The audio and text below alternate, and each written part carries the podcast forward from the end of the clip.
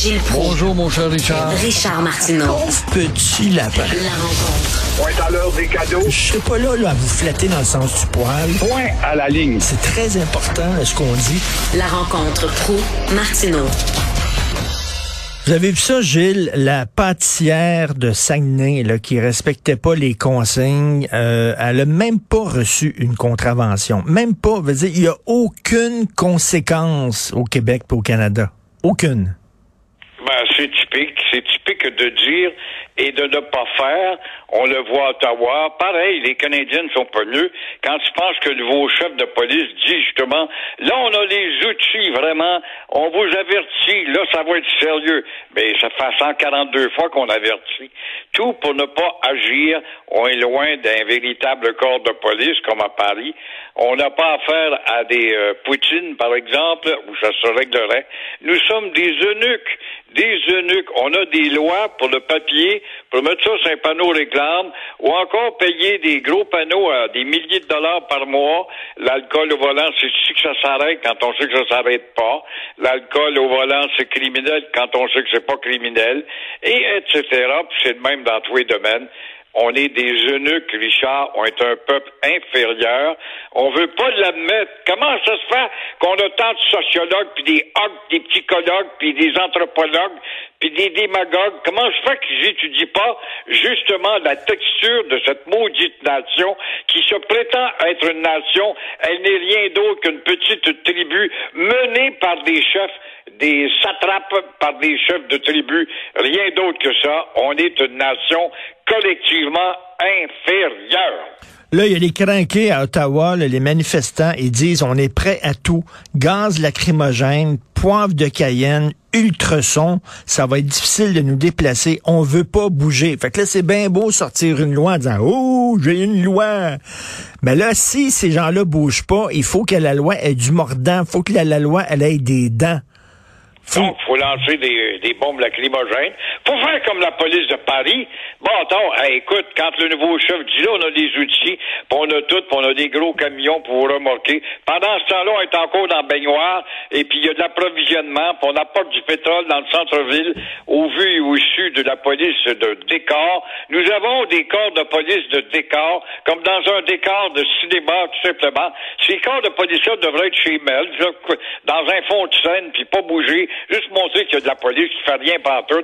Alors là, on vous avise, là, là, là, on a les moyens, là, on a vraiment les moyens. Pendant ce temps-là, la loi n'est pas adoptée, mais elle peut être en vigueur quand même. Et on voit le bloc qui fait partie des Ben jeunes oui. de Ah, écoute, euh, il sait pas quel chat fouetter le bloc là pour se faire de la publicité. Alors, on sait vraiment pas quoi faire pour euh, se faire remarquer, évidemment, mais euh, le bloc dit, ben nous autres, euh, au Québec, on défend. Mais au Québec, on n'a pas problème, parce qu'il y a un maire qui a décidé, puis qui pris des mesures pour pas que les morveux arrivent avec leur sandwich, puis leur piscine euh, mouvante par donc En centre-ville, tu as déjà émis les règlements avant d'agir.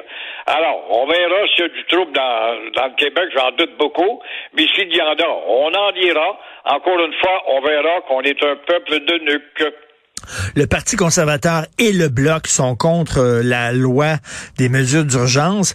Je, le, je leur euh, conseillerais de lire le National Post parce que le National Post, ils ont un sondage. Le deux tiers des Canadiens, Gilles, deux Canadiens sur trois sont pour la loi, sont pour l'application de la loi et veulent que la police intervienne même s'il y a des blessés. Fait qu'ils devraient peut-être euh, regarder, les Canadiens veulent que ça se règle. Puis le Bloc, il dit, oh non, la loi est trop sévère. Oui, mais ils ont peur de l'autre tiers, puis qui va être appuyé par nos hogs dans les journaux, puis c'est terrible.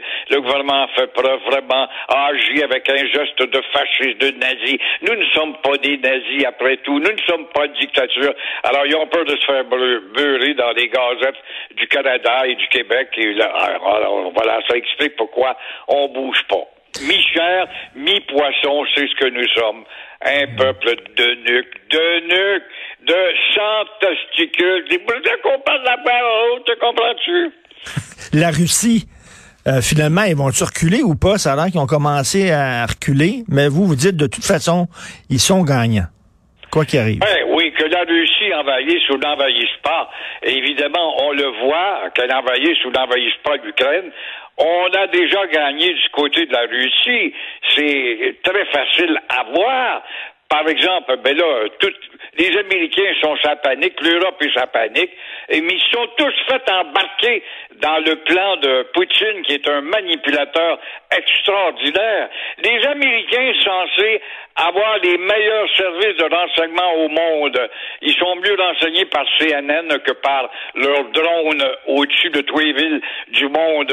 Euh, mieux renseignés que la multitude d'écrans qu'ils possèdent dans le grand bureau du Pentagone à suivre tout le monde et sur un bouton pour tuer ou faire sauter une maison. Alors, toujours est-il que les Russes, voilà, les Américains nous annoncent ça, les Russes commencent à se retirer, mais ils disent qu'ils veulent toujours négocier. Et euh, deux jours après, c'est le contraire. Les Russes rajoutent 8000 hommes et reviennent avec leur gros mastodonte, mastodonte à la porte de la frontière. Alors, on voit bien que, on voit bien que c'est de la manipulation de la part de Poutine. Il est habile. Et encore une fois, euh, on dit oh c'est terrible, la situation c'est la plus explosive et la pire qu'on a jamais vécue depuis le lendemain de la guerre. Ben, je pense que c'est oublié octobre 62 avec Cuba où la situation était bien pire que ça. Malentendant, c'est Poutine qui est le plus brillant et le plus stratégique manipulateur. Qu'est-ce que vous pensez de la sortie de l'Hystério puis des gens du Parti libéral du Québec? Il n'y a pas eu de corruption au Parti libéral. Voyons donc. Ça n'a pas de bon sens.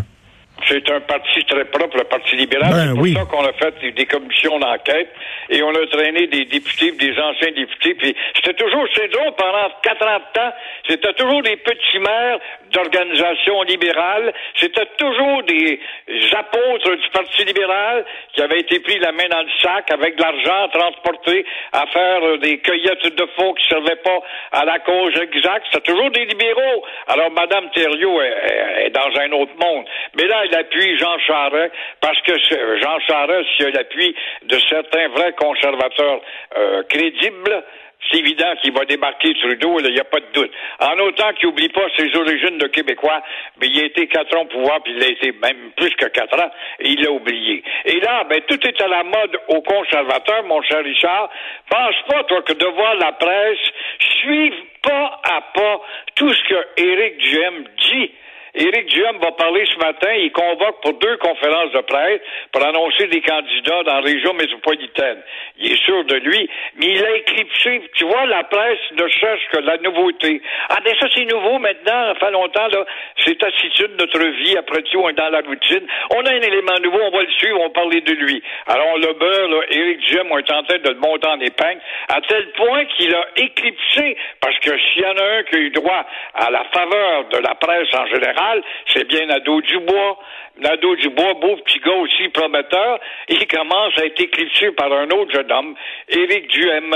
Je l'ai vu hier avec Mario Dumont, justement, lui, qui a travaillé à former Mario Dumont, faut pas l'oublier. À l'époque de l'ADQ, ça faisait une belle bataille, mais Mario a eu beau y montrer, évidemment, toutes ses failles, ses volte-face, son caractère versatile, mais euh, il est une belle couleuvre, il s'en sort bien. Mais vous avez vu ça, ce qu'il a dit sur Jean Charest, Éric Duhem, il a dit, je peux comprendre que les gens s'ennuient de Jean Charest parce que le, le, le bilan de Jean Charest est meilleur que celui de François Legault. Comment on peut dire ça? Comment on peut dire ça, Gilles?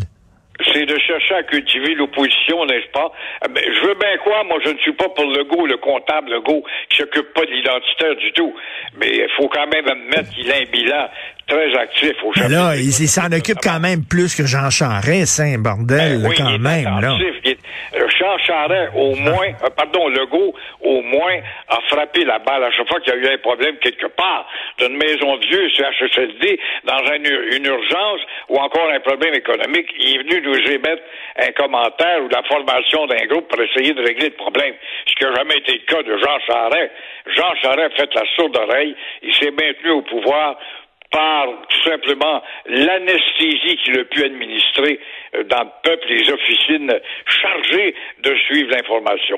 Merci, Gilles. Euh, Jean-François, on a un extrait, tu dis, de la sortie de Mme Thériault. Lise Thériault, on se laisse là-dessus parce que c'était complètement surréaliste, cette affaire-là. Merci, Gilles. On se parle demain. Je suis euh, une ancienne ministre de M. Charret. Je ne suis pas corrompue. Mes collègues ne sont pas corrompus et nous accepterons pas de se faire traiter de corrompus.